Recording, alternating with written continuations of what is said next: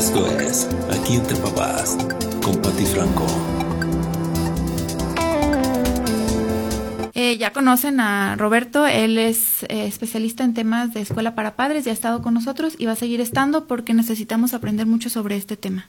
Roberto. Gracias, Pati. Y hoy sobre inteligencia emocional, que tanto lo escuchamos hablar por todas partes y hay libros, cada vez em, ve- vemos libros de inteligencia emocional por todas partes, pero ¿qué es?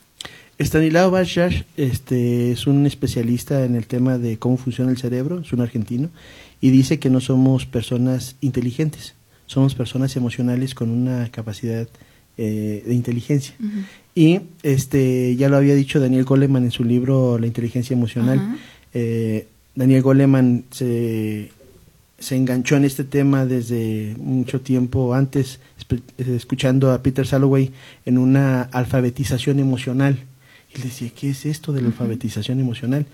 Es que tenemos que entender que nuestras emociones, cuando no las, las hemos educado, cuando no las hemos alfabetizado, controlan nuestro cerebro. Y no tenemos un cerebro, tenemos tres. Tenemos el cerebro reptil, el cerebro emocional o sistema límbico y el córtex o neocórtex, que es la parte racional. Por lo menos tenemos por lo menos tres, Por lo menos ¿verdad? tres. Quizás más. El, el asunto, el asunto de, de esto es que toda nuestra capacidad sensorial, todo, todo, todo lo que percibimos del mundo, llega precisamente al sistema límbico y todo se procesa a través de la amígdala. La amígdala es la, a la que no se le olvida nada y tiene muy registrado todos los recuerdos de y nuestros miedos, nuestras frustraciones, alegrías y todo.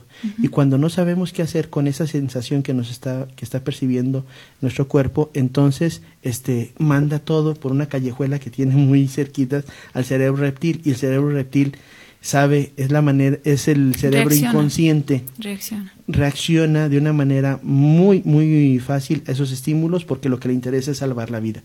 Luego pues entonces sí cuando nos asustamos o tenemos un miedo, este nos ponemos pálidos, este porque nuestro cerebro no supo cómo reaccionar, entonces la amígdala mandó la, la información, el, el sistema límbico mandó la información al cerebro reptil y la sangre se fue a los a los a las piernas para poder Para correr, correr. para es huir, correr o pelear. ¿verdad? pelear o se va la sangre a las manos para defenderte. Estamos hablando, nada más para ponerlo en contexto, que la amígdala no es la amígdala que tenemos en la garganta. No, Obviamente. tenemos varias amígdalas en el cuerpo, pero en el cerebro, la amígdala que hay en el cerebro viene de la palabra almendra, la palabra amígdala. Es una especie como, como una almendra que tenemos en el sistema límbico que controla muchas de las decisiones que nosotros decimos. Cuando no la hemos educado, este, ella manda la información al cerebro reptil porque el cerebro reptil sí sabe qué hacer. ¿Y se con puede esas educar? cosas. Claro que se puede educar. Eso es, esa es la inteligencia emocional.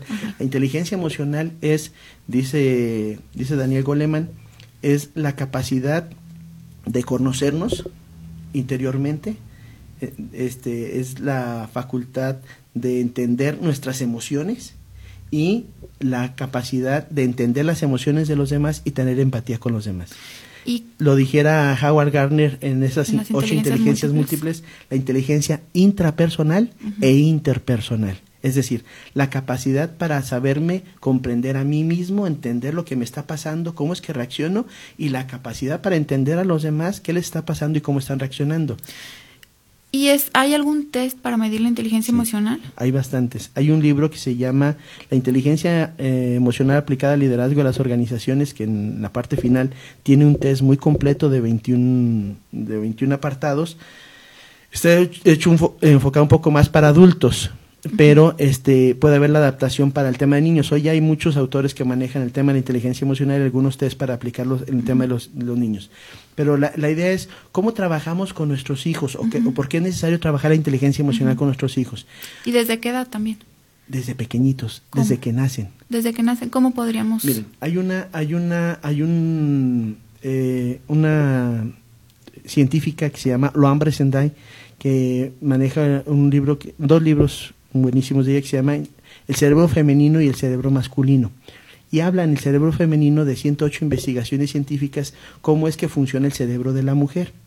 El cerebro de la mujer, y, eh, a diferencia del hombre, tiene algunas sustancias químicas que el hombre no tiene. O sea, eh, algunas, algunas hormonas, eh, progesterona, este, la hormona prolactina, una serie de hormonas más complejo, digamos. que funcionan más en la mujer que en el hombre. En el hombre funciona la testosterona, mucho la testosterona, por eso las áreas de Wernicke y de Broca se afectan eh, escuchando mal y hablando mal el, para los niños. Un niño de cuatro años habla más mal que una niña de cuatro años, eh, pero por esas sustancias químicas. Bueno, esas sustancias químicas están presentes en nuestra vida de manera, de manera cotidiana. Yo, como cuando llego a mi casa, yo llego con esas sustancias y esas hormonas que inundan el ambiente. Yo recibo y percibo las hormonas de mi esposa y las mías y van y se meten por, la, por el olfato y llegan al cerebro y se registran emociones y sensaciones. Y nuestros hijos que están en casa, por yo haber llegado enojado sin haber dicho nada, ellos ya saben que yo estoy enojado. ¿Es estoy en serio? molesto. O sea, Claro. ¿se puede, pueden detectar las emociones? ¿Podemos detectar las emociones de otra persona? Claro que sí, Pati. De hecho, ¿cómo se da cuenta un esposo cuando la esposa anda en el día 14? Sin que le diga nada, por las feromonas.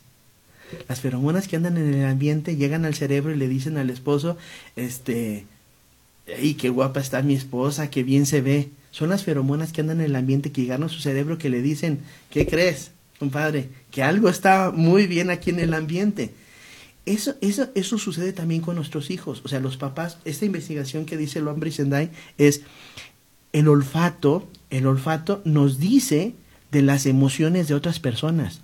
La inteligencia emocional, uno, uno de repente se tendría que preguntar, ¿por qué los hijos este, son así alterados? ¿Por qué hacen esto? ¿Por qué hacen aquello? Porque los papás andamos alterados.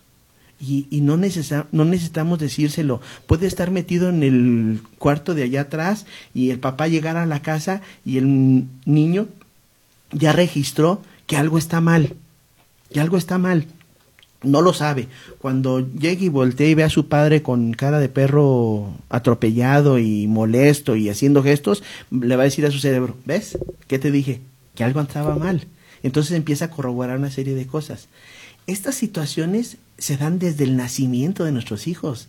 El ambiente que hay en casa, no sé si te ha tocado que cuando llegas a una dependencia gubernamental, sientes así como que a veces te recorre un escalofrío y lo dices, ay no manches, lo que mucha gente dice, qué malas vibras hay aquí. Ajá. Entonces sí es real. Claro que es real. Son sustancias químicas. Son sustancias químicas que están ahí en el ambiente. Es más, hay, hay oficinas gubernamentales que se les secan las plantas. Sí. ¿Por qué? ¿Por qué se les van a secar las plantas? Si tienen agüita, si tienen luz, si tienen todo lo que necesita para vivir la plantita.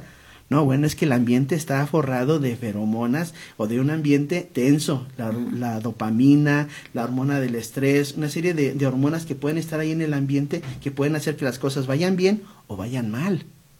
Cuando, cuando una madre está amamantando a un hijo, se, se respira en el ambiente mucha oxitocina. La oxitocina es la hormona de la felicidad. El padre de familia puede estar ahí a un lado de, de, ese, de ese regazo materno, viendo cómo alimenta al hijo, puede ver a la madre incluso este, sin ropa, y ni por aquí le va a pasar el tema de que quiera tener una, una relación con ella, más que contemplar el momento de, de la madre alimentando al, al bebé, porque, porque la oxitocina le está diciendo al cerebro que las, todo lo que está ahí bien es ternura, es agradable, es una situación de bienestar, de sensación. Y todo eso, todo eso va formando también a nuestros hijos. Conforme van pasando los, los, los años, los gritos, los sombrerazos, el azotar puertas, el gritar y toda esa situación va educando a nuestros hijos de una manera consciente o inconsciente. Luego después tenemos adultos que nos cuesta trabajo ser empáticos con los demás, trabajar en equipo, o no toleramos a otros o queremos que las cosas se hagan a nuestra manera, nos frustramos fácilmente y hacemos una serie de, de situaciones porque no hemos educado la amígdala. ¿Y cómo podríamos ayudarle a un niño a tener un- una inteligencia emocional saludable? Primero, primero tendríamos que revisar el ambiente en casa. O sea, te- tendríamos los papás primero que revisar. Los papás ¿Qué somos los primeros haciendo? O los maestros también, responsables- en todo los papás caso. somos los primeros responsables de la educación de nuestros hijos. ¿Por qué? Porque aunque no los veamos, porque salimos a trabajar muy pronto y llegamos muy tarde y bla, bla, bla, la oxitocina, las hormonas que se respiran en casa están formando. Están Pues, educando. entonces está muy difícil, Roberto. Claro. ¿Qué vamos a hacer? Claro, nadie dice que el tema de educar a los hijos sea cosa fácil. El problema es que nos cuesta trabajo cambiar a nosotros como adultos y tenemos que empezar a generar ambientes agradables para nuestros hijos. El problema es que hoy los adultos estamos metidos en otras cosas en lugar de estar metidos con nuestros hijos. Estamos metidos en el tema de la moda, de los cuerpos perfectos, del internet, del YouTube, del Facebook, de las cosas que se ven, la casa apantallante, el carro apantallante, pero no en nuestros hijos. No jugamos con ellos, no nos divertimos en casa, no hacemos situaciones agradables de convivencia con ellos. Y entonces, ¿qué respiran nuestros hijos? Estás diciendo entonces que la inteligencia emocional se respira en cierta manera. Hasta se cierto- respira, se vive, se ve. Tenemos que educar entonces con el ejemplo. Tenemos que educar. Esa es la, eh, mira, al final de cuentas, al final de cuentas, muchas de las cosas que yo hago hoy como adulto, de manera inconsciente las aprendí de mis padres. La mayoría. Y, y no necesariamente, y no necesariamente, mi papá sacó un libro, página 477, cómo comportarse ante una situación así. Ahí te va la lección, mijo. Claro que no. Yo simple y sencillamente observaba.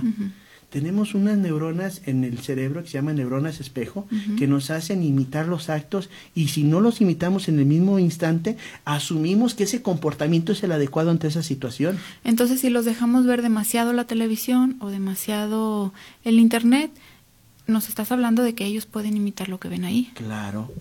¿Por qué un niño que se viste de Superman se quiere aventar por el balcón? Porque ha visto decenas de veces en la televisión que Superman se avienta del balcón y, Y vuela. vuela. O sea, es decir, nosotros somos lo que vemos y con lo que interactuamos. Esa es la cultura, al final de cuentas. Hoy, la cultura que está educando a nuestros hijos es Netflix. A ver, Roberto, pero se nos acaba el tiempo. Danos una esperanza. ¿Qué A tenemos que hacer? La esperanza es muy sencilla. Nosotros tenemos que empezar a cambiar como, como papás, generar buenos ambientes en casa y empezar a hacer que nuestros hijos sean conscientes de cuando está molesto, porque está molesto. A ver, no lo invitaron a una fiesta de una compañerita. ¿Cuánto le dura el enojo? ¿Una semana?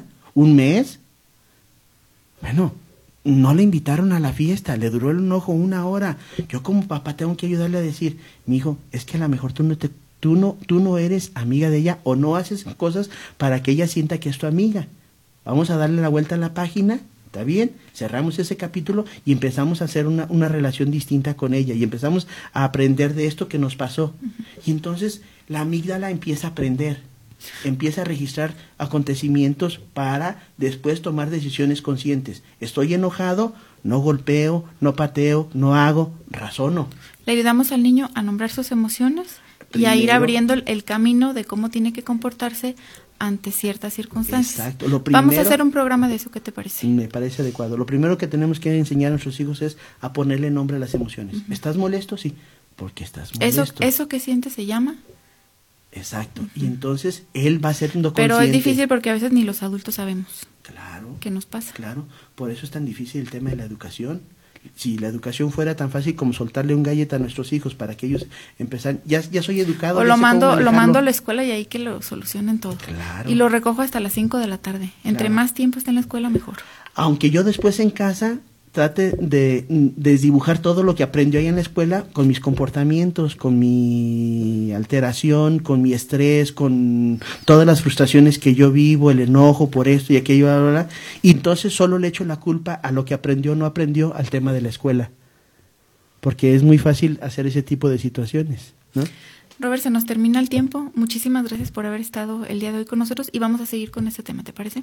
Me parece muy bien. Gracias. Gracias a ustedes. Esto es Aquí entre papás con Pati Franco.